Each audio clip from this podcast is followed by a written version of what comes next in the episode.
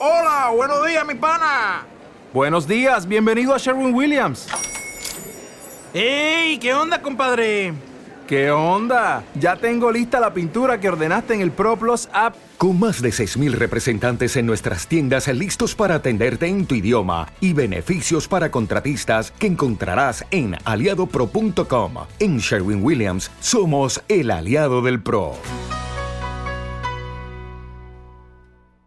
Está en línea José Martins, presidente de la Bolsa de Cereales de Buenos Aires, para dialogar esta mañana en Pablo y Alfonso. Excelente, excelente. Gracias, Ceci. José, ¿cómo está? Buen día.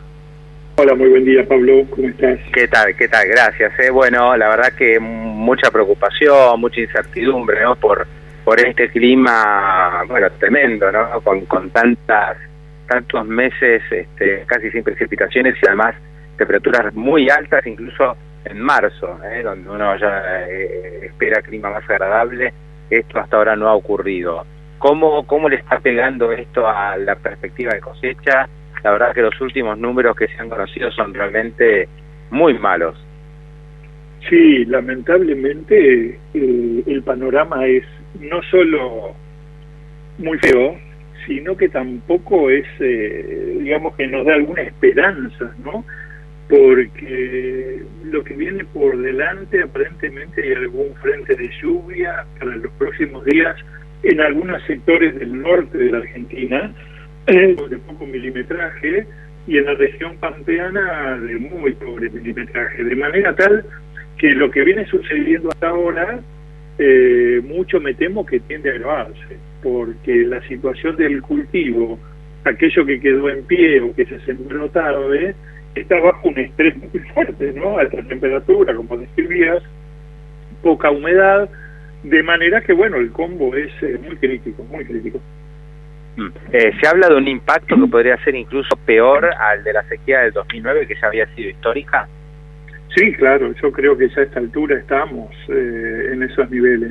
Si, si hoy estamos, para ser optimistas, los números que hemos publicado ayer en la bolsa y que tratamos de ser eh, a ver, muy, muy profesionales en términos de no irnos para un lugar a otro, porque siempre hablamos que estas son estimaciones, no es una ciencia exacta, es muy difícil tener el número final, pero ya hoy estamos hablando de caídas muy fuertes. Pensemos que las primeras estimaciones de producción de soja rondaban los 48 millones de toneladas. Hoy decimos que hay 29. con eh, un panorama incierto, ¿no? Que, esto pueda profundizar aún más la caída. Y si vamos a maíz, el año pasado fueron 52 millones, para este año hablábamos de 50 y hoy estamos diciendo que puede llegar a haber 37, con lo cual esto llevado a, dólares, que es lo que interesa eh, para la economía, la macroeconomía argentina, es un impacto fuerte, estamos hablando de mínimo 18 mil millones de dólares menos de exportaciones. Sí, sí, sí, es muy, muy, muy fuerte, ¿no? Es, y aparte, es irrecuperable y además este, el impacto no solo en, en términos de ingreso de divisas o falta de ingreso de divisas, sino lo que es la actividad económica, menos producción, menos este, flete, menos carga de combustible, menos salidas del puerto, es decir, acá hay un efecto derrame enorme.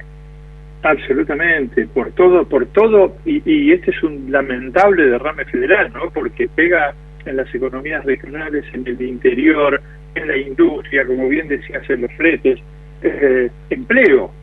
¿Cuánta gente se ocupa de manera ocasional, digamos así, en toda la cadena agroindustrial que lamentablemente hoy no va a tener empleo? Con lo cual, bueno, esto tiene aristas complicadas que, por otro lado, esperemos hay algunas, eh, digamos, unas presunciones optimistas que podría estar cambiando el patrón de lluvias, ir hacia a un modelo un poco más normal, porque tengamos presente que estamos a mitad de marzo.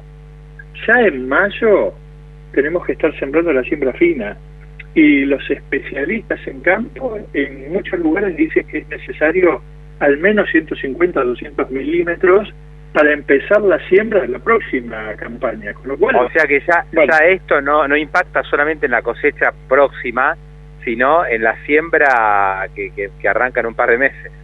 Correcto, correcto. No hay, digamos, no tiene humedad el suelo. Eso es lo preocupante de todo esto, con lo cual iniciar una siembra con poca humedad del suelo también es un riesgo muy alto, de manera tal que, bueno, seamos optimistas que caiga algún agua que frene este deterioro y que permita la siembra para el año que viene. Sí, sí. ¿El pequeño productor aguanta? Es decir, este, ¿puede sobrellevar un año tan malo? Eh, yo mucho me temo que va a ser necesario un auxilio fuerte en términos de financiamiento y seguramente también eh, algún perdón en lo que tiene que ser la, la carga impositiva. El pequeño productor creo que no está en condiciones de aguantar un, un sopapo de este tipo. Pensemos que cuando nosotros hablamos de este nivel de producción, eh, mucho tiene que ver con gente que plantó, que sembró en su momento y que ya dijo no tengo nada, ya perdió todo, ¿no?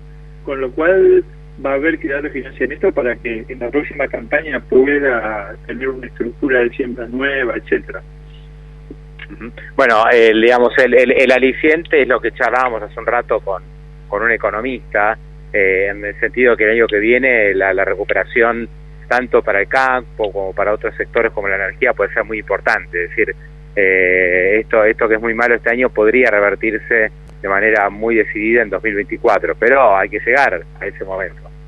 Eh, ese es el tema. Yo, Pablo, soy tremendamente optimista eh, que acá cambie el patrón climático con un poco de ayuda financiera a los pequeños productores, medianos productores, eh, líneas de crédito razonables, estamos en condiciones de tener un campañón, digamos así, en agricultura. Pero bueno, como bien dije, no va a haber maíz temprano, no va a haber soja temprano. O sea, en marzo, abril probablemente no tenga un flujo de, exportaciones que genere ingreso de divisas y cobro de, de, vía recaudación, con lo cual hay que esperar fin de abril, mayo y después, bueno, empalmar hasta diciembre con, con, los primeros trigos y cebadas que se cosechan.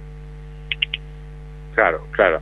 Este, y, y la última, digamos, hay, hay bastantes quejas en el sentido de que el gobierno por ahí no acompaña esta situación y muchos piden bajemos las retenciones por lo menos para que le quede algo más al productor, pero el gobierno también pierde mucho eh, y ya se está viendo la recaudación por la menor campaña, es decir, para el gobierno tampoco es fácil en este momento sí, bueno, además bajemos las retenciones porque la recaudación eh, se cae muchísimo y tenemos más déficit. En, estimación, por supuesto, insisto con esto, son todas estimaciones, ¿no? Porque uno parte de, sus distintos supuestos, pero estamos hablando que eh, la tesorería dejaría de recaudar aproximadamente 6.500 millones de dólares por impuestos. Estamos hablando de impuestos a la exportación, ¿no? Después vendrá todo lo demás, las cajas provinciales demás. Con lo cual, eh, yo creo, y esta es otra discusión, y vos habrás visto que desde el Consejo Agroindustrial hemos lanzado un, un programa, una propuesta de gobierno por 10 años, que no es solo retenciones el gran problema, sino la brecha cambiaria. Tener una brecha tan amplia de este tipo y destruye cualquier tipo de inversión en, en agricultura o en lo que fuera, de manera tal que no es solo hablar de carga impositiva, tenemos que tener una macroeconomía un poquito más razonable, que no haya brecha, eh, que no haya impuestos extorsivos, porque no solo retenciones, ingresos brutos, tasas viales, en fin, creo que hoy, y esto generalmente provoca cierta eh, discusión interna, eh, tenemos que cambiar el temporal y sí ponernos firmes que Argentina necesita un plan agroindustrial firme como tal por los próximos 10 años. Nunca tuvimos una política agroindustrial y habrá que buscar un consenso en la política que, todo el mundo se alinee y que el próximo gobierno no la toque Realmente hay que volver a foja cero, ¿no? Porque cobrar una retención del 35% sobre un tipo de cambio de 200, que es la mitad del valor del dólar este, en la calle, eh, no resiste. O sea, no, no, no, no, no tiene ninguna ninguna lógica. A ver, el solo hecho que exista un impuesto a la exportación es perverso. Eh, no existe en ningún lugar del mundo. Si se quiere recaudar, para eso está el impuesto a las ganancias, ¿no? Eh, o sea que suma impuesto y como bien decís, encima le agregamos la brecha cambiaria y un impuesto eh, hace que, digamos, lo que hace es desalienta crecer en la agroindustria, que es el gran potencial que tenemos y la oportunidad que tenemos para el país.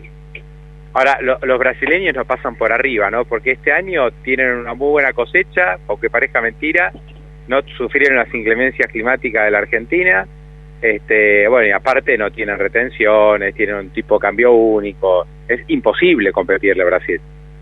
Miremos hacia atrás, ¿qué era Brasil hace 10, 15 años en términos de agroindustria y qué es hoy?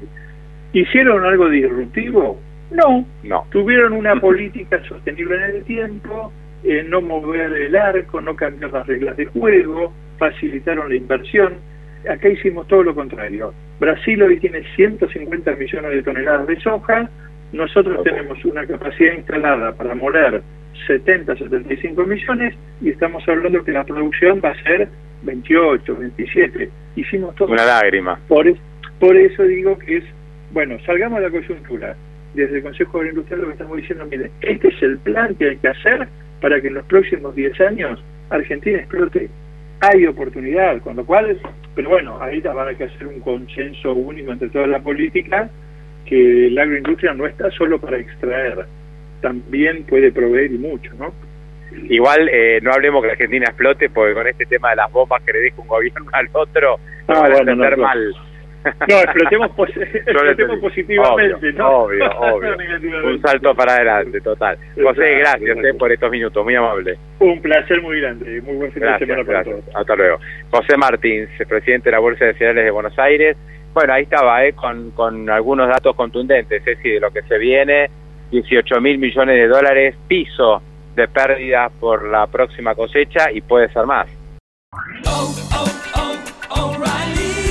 ¿Necesitas ayuda? En O'Reilly Auto Parts te ayudamos. ¿Necesitas algún consejo? Te aconsejamos. Nuestros profesionales en autopartes están siempre disponibles para ayudarte a encontrar lo que necesites. Excelente servicio al cliente es solo una de las ventajas que ofrece O'Reilly Auto Parts. Los profesionales en autopartes. Oh, oh, oh, O'Reilly Auto Parts.